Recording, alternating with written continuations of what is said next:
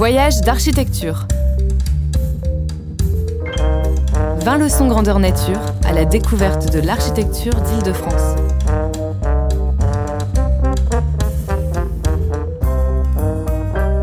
Une émission des CAE d'Île-de-France, d'après les leçons itinérantes organisées lors des Journées nationales de l'architecture 2017.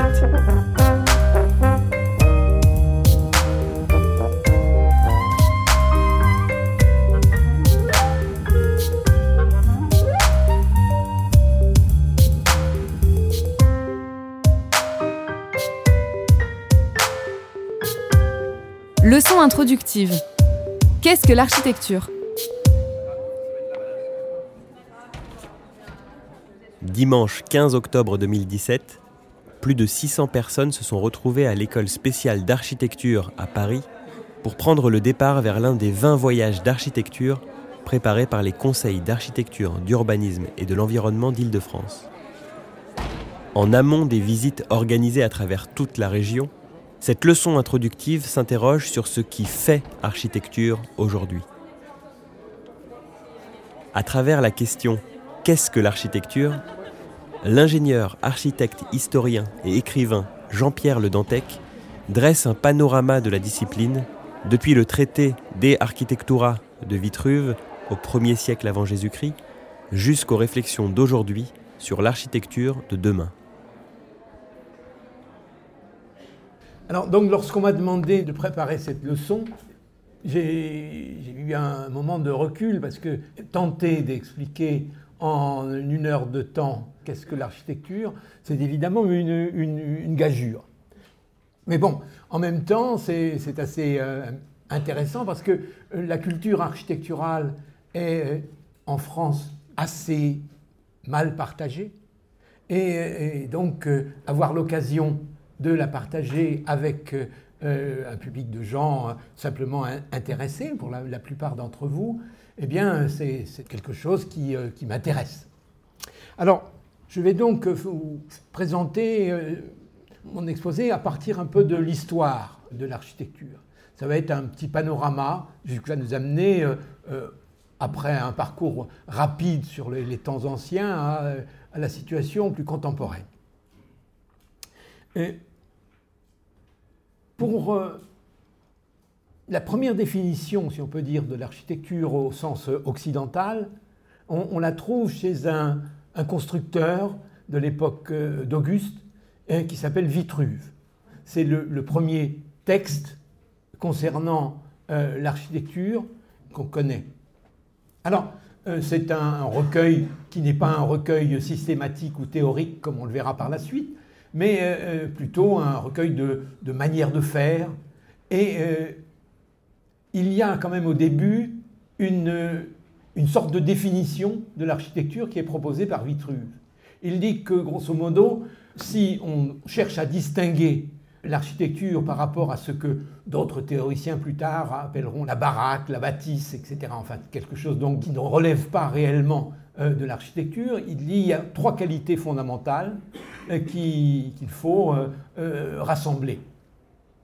Il y a l'utilitas, c'est-à-dire la, destination, l'utilité, hein, qui va prendre des formes diverses selon l'histoire, et en particulier aujourd'hui avec des, questions qui n'étaient pas posées à ces époques-là, qui, sont des questions d'ordre social, social et économique.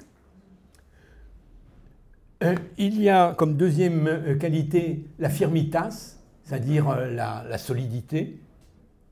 Et enfin, la vénustas, c'est-à-dire la beauté.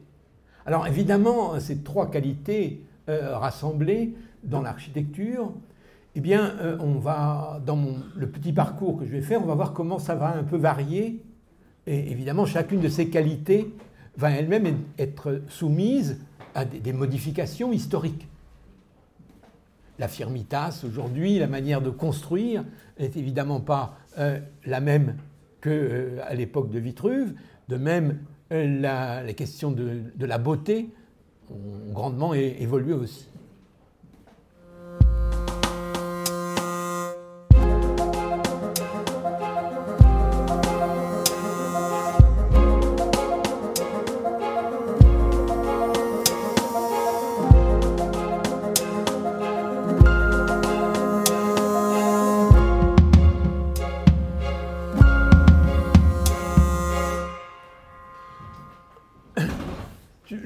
Image que je vous montre là, c'est euh, une image qui est tirée du, baptistère de Florence, Dédale.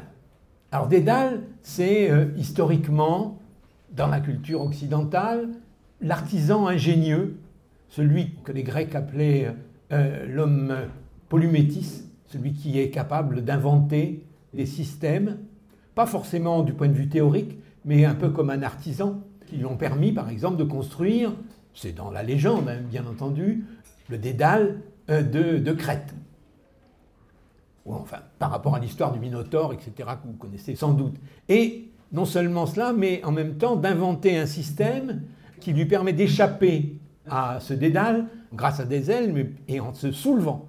Et ça, ça va être une des questions aussi de l'architecture, de s'arracher à la pesanteur, en quelque sorte, qui en fait euh, une sorte de patron, non pas saint, mais euh, de l'architecte, au moins dans ses premières périodes.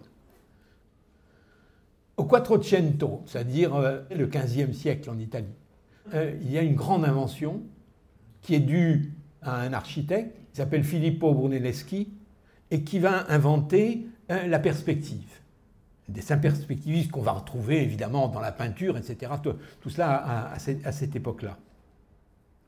Grâce à un dispositif à Florence où il se place devant le, porche du Duomo, le fameux Duomo de Florence, qui est l'œuvre de Brunelleschi lui-même, et qui lui permet, à l'aide d'un miroir, de représenter, de dessiner sur un plan, donc à deux dimensions, euh, la profondeur de, de, champ qu'on va obtenir aujourd'hui avec, des, par exemple, nos appareils photographiques. Bon. Ce qui n'était pas possible véritablement jusque-là. Alors, cette invention est extrêmement importante euh, dans l'histoire de l'art euh, occidental en général, et de l'architecture en particulier, parce qu'elle va lui, permettre aux architectes, euh, aux maîtres d'œuvre, euh, de changer en quelque sorte de statut, y compris de statut social. Les maîtres d'œuvre de l'époque médiévale n'étaient pas considérés comme étant des artistes libéraux. L'architecture était un art qu'on appelait un art mécanique. Et entre les arts mécaniques et les arts libéraux, il y avait une différence euh, de statut, y compris social, Or là, avec l'invention de la perspective, si vous voulez, ce qui va être démontré, c'est que le projet architectural peut être dessiné, euh, comme il va être construit, euh, sur un, plan à deux dimensions. Et ceci montre donc que c'est un, processus mental, intellectuel. Et par conséquent, il devient un art euh, libéral. Cette démonstration est faite là. D'ailleurs, à Florence, à ce moment-là, parmi l'école euh, philosophique dominante de Florence, l'école néo-platonicienne, euh, des théoriciens très importants, comme Marcille Ficin ou Pic de la Mirandole, expliquent, ils prennent l'exemple de la maison, euh, qu'il y a deux maisons. Il y a la maison de pensée, comme dans le système platonicien, et la maison construite. Et la maison construite n'étant finalement qu'une euh, représentation peut-être dégradée de l'idée du projet initial. Et ceci va faire que euh, euh, dans, toute l'histoire de, l'architecture, bientôt, la notion de projet va devenir essentielle. C'est à telle enseigne, aujourd'hui par exemple, que dans l'œuvre d'un architecte, il y a des bâtiments qui n'ont jamais été construits, ça arrive, et qui sont considérés comme, à la limite, comme ses œuvres euh, les plus importantes. Et au XVIIIe siècle, il va y avoir des théoriciens comme Boulet, par exemple, dont on ne connaît pratiquement rien de, construction, mais qui, font date dans l'histoire de, l'architecture, alors qu'il n'a rien construit en vrai. Si on peut dire, il n'a fait que, que des projets. Par exemple, le cénotaphe de Newton, Hein, qui est une œuvre extraordinaire de point de vue, mais bon, qui n'a jamais été construit, même si Schinkel a essayé de le faire. C'est un, architecte allemand. Euh, alors, pour continuer dans l'histoire du premier traité d'architecture, euh, traité historiquement complet, théoriquement, etc., selon euh, la grande historienne de, de l'architecture et de l'urbanisme Françoise Choet, il y a le Dere Edificatoria, c'est-à-dire la façon d'édifier d'Alberti. Alberti, lui aussi, Italien de cette même époque, hein, et qui s'était réfugié d'ailleurs à, Florence parce qu'il était poursuivi à, Rome par les Borgia. Hein. C'est là qu'il a, publié ce, livre et construit aussi. Il y a une œuvre de lui architecturale qui est connue à, Florence, la Santa Maria Novella. Il n'a pas fait le bâtiment lui-même, mais euh, euh, refait la, façade. Toujours est-il que euh, là, on va voir maintenant comment les, choses vont changer avec le XIXe siècle et l'apparition de l'époque romantique. Hegel, dans son esthétique, dit d'ailleurs, c'est les premières phrases, nous commencerons par l'architecture. Bon, pourquoi va-t-il commencer par l'architecture? dit-il, parce que, selon lui, l'architecture, c'est à la fois l'art de l'enfance de l'humanité et l'enfance de l'art, en quelque sorte. Dans la mesure où, selon lui, l'architecture, selon lui, parle de façon symbolique de, euh, du, monde dans lequel elle est. Et elle a deux volets. L'architecture euh, qui va donner la maison, le logis en quelque sorte, et d'autre part le temple. Donc, ces deux modèles qui permettent en même temps de régler un problème du, point de vue de l'histoire de, l'art dans l'architecture, c'est l'histoire de la mimésis. C'est-à-dire, que représente l'architecture? Eh bien, elle représente soit le modèle, mais avec de, façon différente, la maison d'Adam, soit le temple de Salomon. Cette thèse de euh, l'architecture comme, euh, comme art symbolique, on va la retrouver dans un texte célèbre de, Victor Hugo, euh, qui s'appelle Notre-Dame de Paris, hein, et en particulier dans un chapitre, ça s'appelle Ceci tuera cela, euh, le livre tuera l'édifice. Le, texte de Hugo dit quand euh, la presse de Gutenberg va être, va être inventée, eh bien, selon lui, l'architecture perd son rôle décisif, son rôle décisif de partage avec, avec les humains avec l'humanité et progressivement va entrer en décadence. C'est la thèse d'Hugo. Lui, il est, euh, comme beaucoup de, romantiques, euh, tourné vers le, Moyen Âge. Donc il y a toute une critique euh, de, l'architecture moderne de son temps et de, l'architecture classique. Alors, un autre grand théoricien et critique d'art euh, de, l'époque romantique aussi, un peu plus, tardif, euh, l'anglais John Ruskin, euh, dans les sept de l'architecture, va aller lui carrément plus loin encore qu'Hugo. C'est-à-dire, il va dire non seulement l'architecture, c'est plus très bien, mais l'architecture est finie. Pourquoi, dit-il, l'architecture serait finie? Parce que, justement, il y a un, nouveau matériau qui est entré, qui est le métal et le verre, et selon lui, justement, ça n'est plus de l'architecture puisqu'il n'y a plus les, matériaux euh, euh, de la, ce qu'il considère comme la grande architecture. Pour lui, c'est Venise qui est le, sommet. Et on retrouve chez lui la même thèse que celle de, Hugo, puisqu'il a écrit euh, Ruskin, un autre livre qui s'appelle La Bible d'Amiens, donc qui explique en quoi la cathédrale d'Amiens c'est une représentation fondamentalement de la Bible. Donc on, est là dans cette, perspective-là, mais, nous, nous savons maintenant, par exemple, si on voit le... Là, je vous montre le Crystal Palace, hein, que euh, finalement, le Crystal Palace qui a été construit par euh, Paxton euh, pour une exposition universelle à, Londres, eh bien, c'est de considérer aujourd'hui comme un relais, une œuvre importante. Et d'ailleurs, elle a été vécu comme tel par, euh, par la, grande majorité des, visiteurs. Une autre architecture hein, dans laquelle l'utilisation du, du, métal et, du verre est particulièrement euh, réussie, encore beaucoup plus belle à mon avis que, que le, Crystal Palace. La salle de, de la Bibliothèque nationale de, Richelieu, par Labrouste, c'est incroyable la manière dont euh, ce bâtiment est formidable. Moi, je sais que j'avais un plaisir énorme euh, à aller euh, dans cette salle de lecture du site de Richelieu, parce qu'il y a une lumière formidable.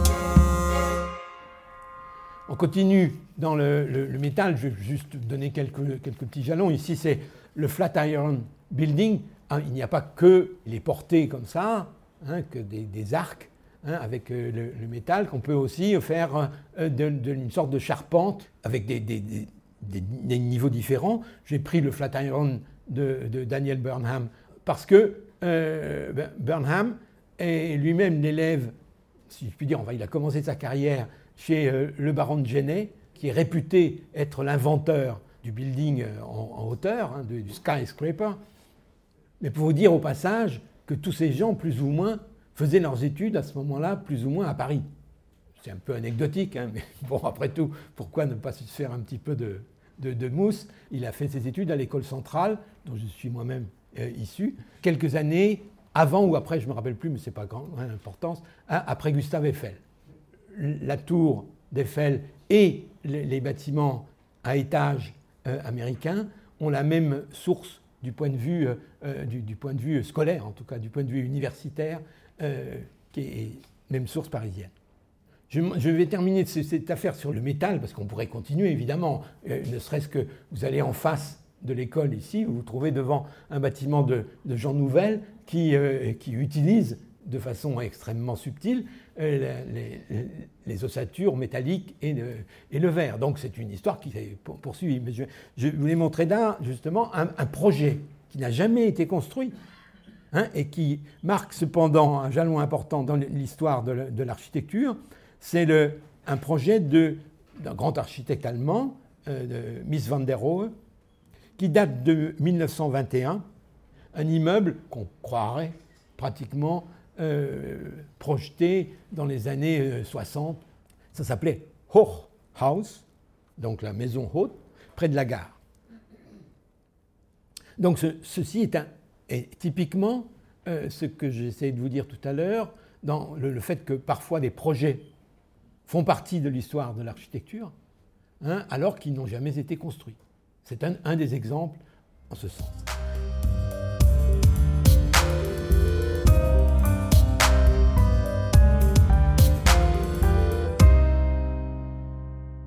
Alors, je vais maintenant quitter euh, l'architecture de fer et de métal pour parler de l'éruption d'un autre matériau, qui est euh, le, béton armé. Le béton armé, l'invention du ce qu'on appelait à l'époque le ciment armé. C'est aussi une invention, d'ailleurs, je dis en, passant comme ça, de, jardiniers. Ils avaient essayé de faire des jardinières en ciment, euh, mais évidemment, avec quand on mettait la terre dedans, euh, ça, pétait sur les, côtés. Donc, euh, un jardinier du, muséum qui a eu l'idée de mettre du, grillage.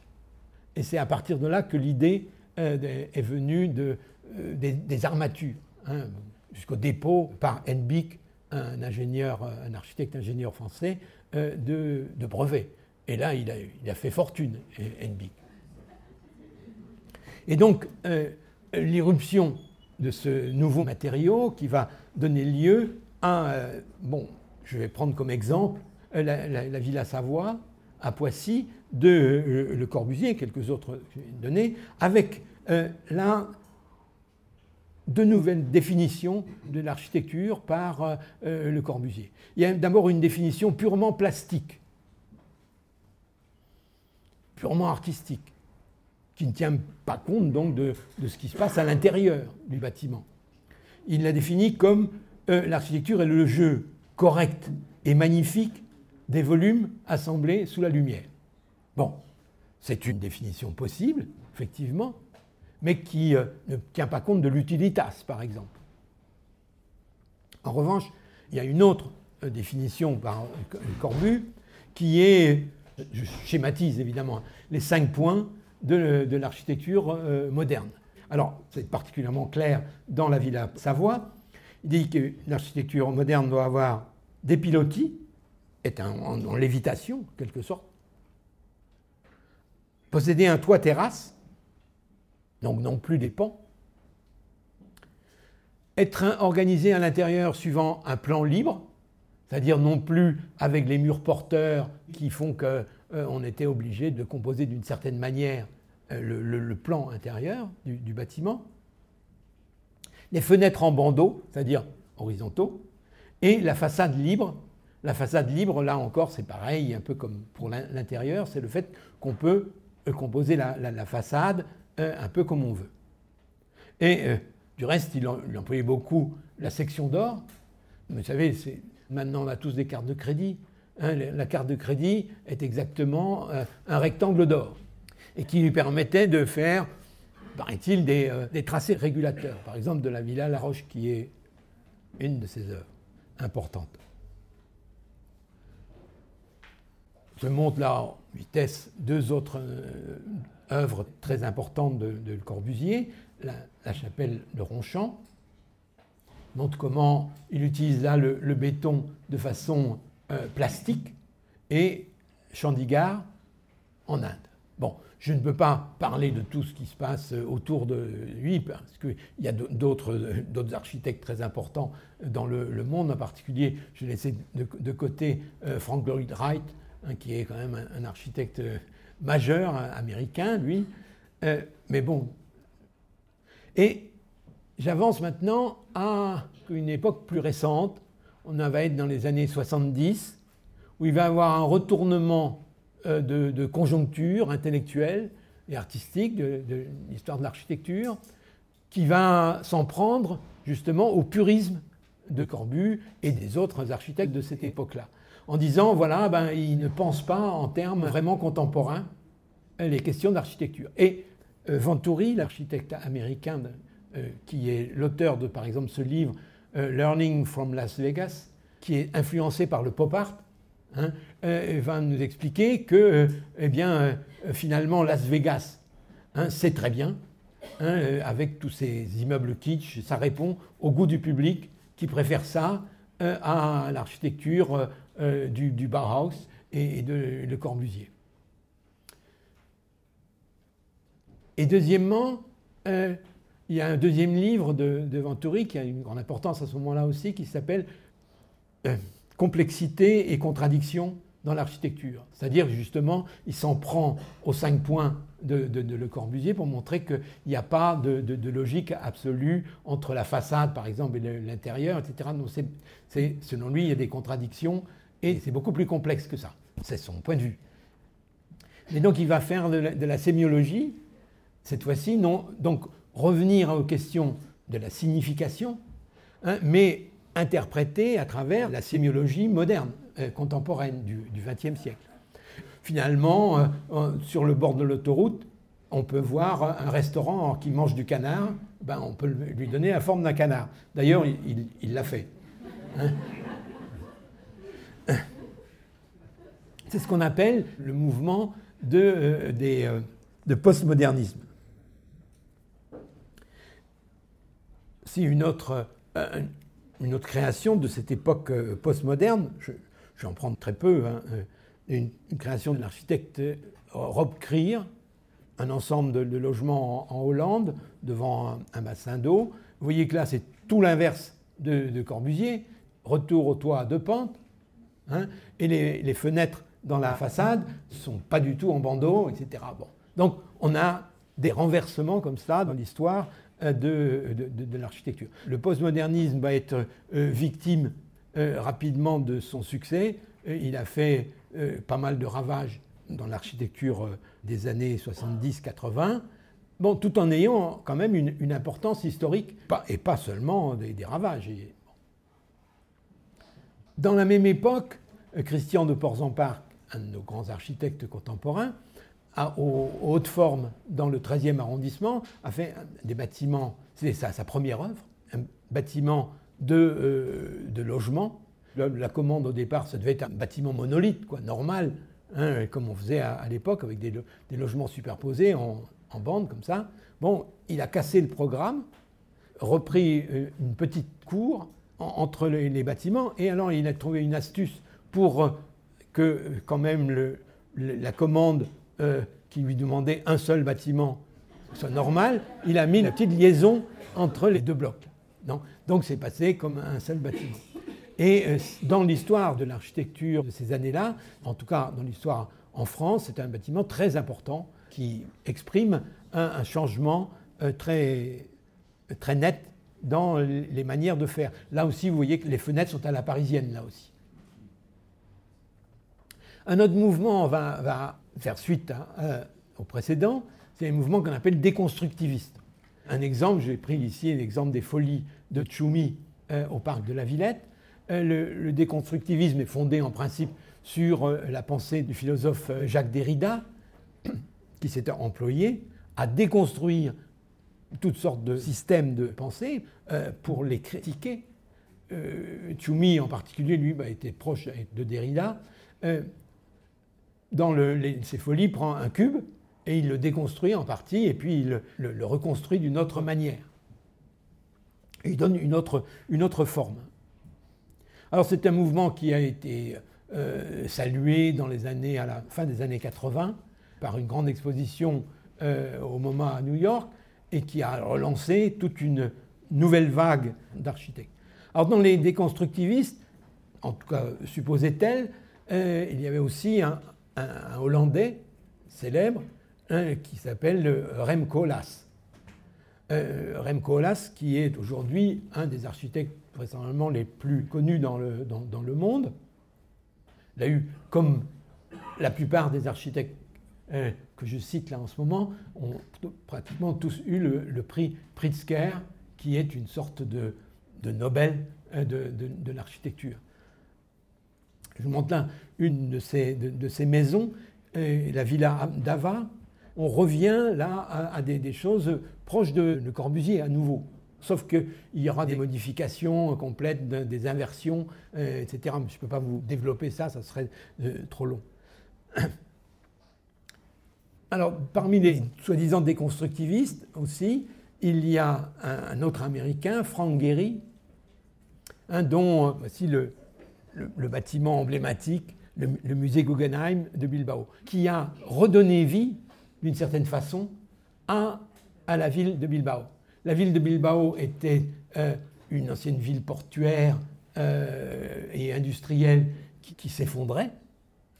Et les, les, édiles ont eu l'idée, grâce à évidemment à la fondation Guggenheim, de construire ça, de demander à, à Guéry de le, faire. Et du coup, la, la ville a totalement changé son image et aujourd'hui, euh, c'est une, ville du Pays basque espagnol qui va plutôt bien, hein, alors qu'elle était en, décrépitude euh, avant la construction de, ce bâtiment. Et donc euh, l'architecture peut avoir même des, vertus salvatrices urbaines, comme la, preuve. Alors, du coup, en Espagne, on a fait pas mal de bâtiments. Par exemple, ici, c'est à Santiago de Compostelle, un centre culturel d'un autre architecte dit déconstructiviste lui aussi, Peter Eisenman. Et vous voyez, c'est un, complexe qui a dû coûter euh, très cher, à mon avis, hein, mais qui renvoie au fait qu'aujourd'hui, et ça c'est un point important, nous, avons des technologies pour de, dessin grâce à l'informatique euh, qui permettent euh, des formes et de les construire qui étaient totalement hors de portée pendant longtemps.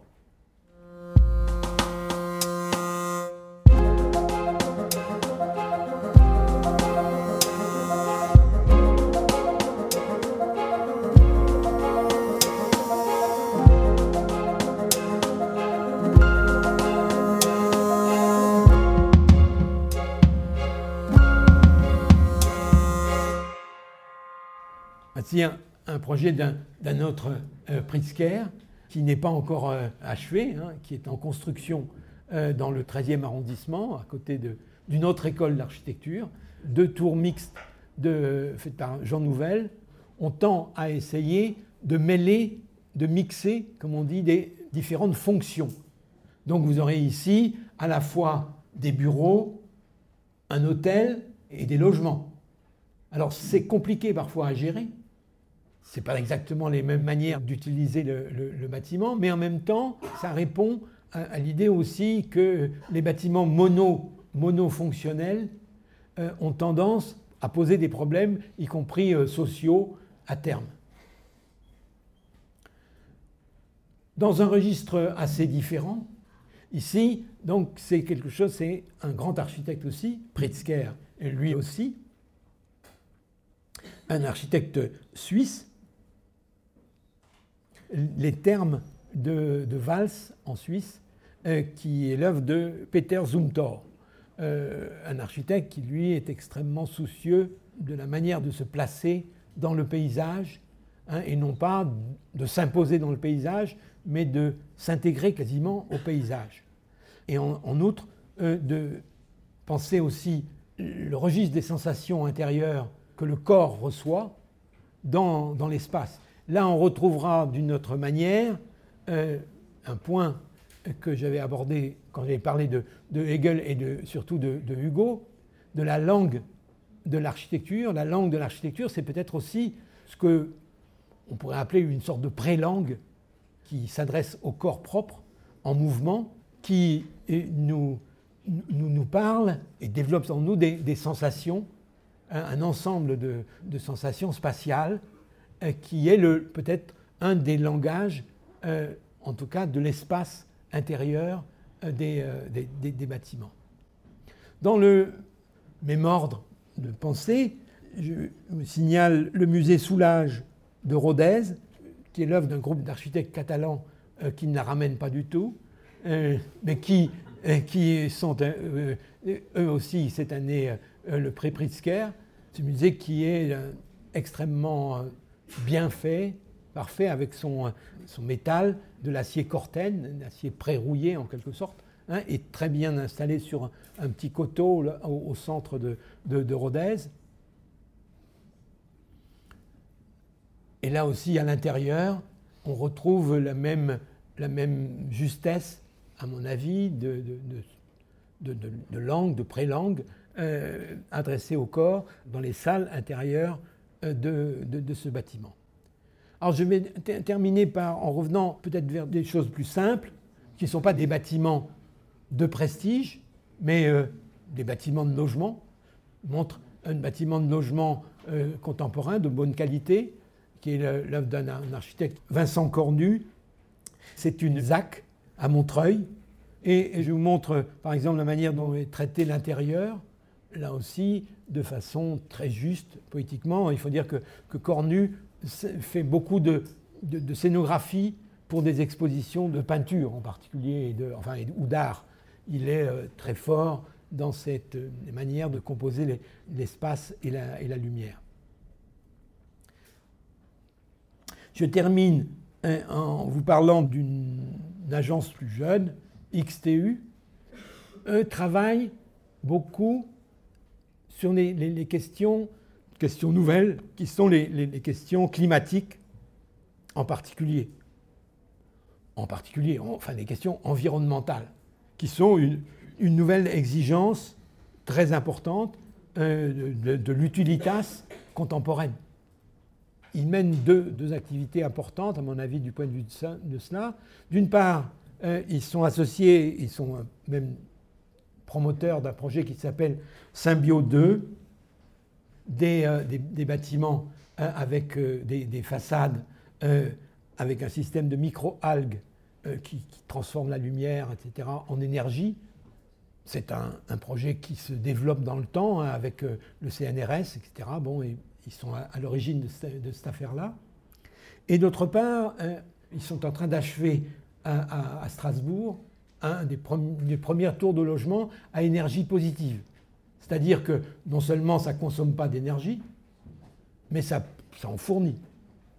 Ce qui est intéressant dans, le, dans le, bâtiment que je vous évoque là à Strasbourg, c'est que, eh bien, ils tiennent les prix, les mêmes prix que les bâtiments de, logement euh, voisins.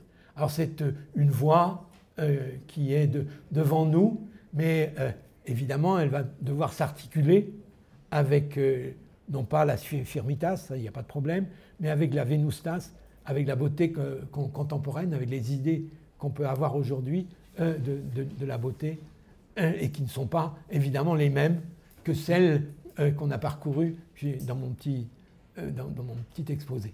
Voilà, eh bien j'en ai j'en ai terminé là, et je vous remercie de m'avoir écouté.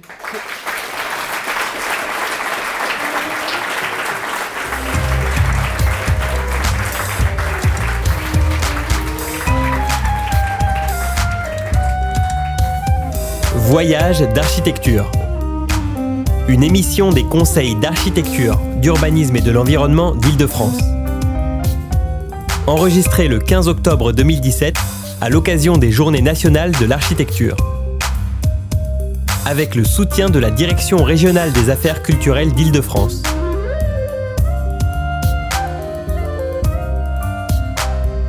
Mixage Pierre Fonbonne.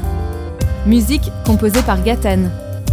Une série de reportages produite par David Habitant.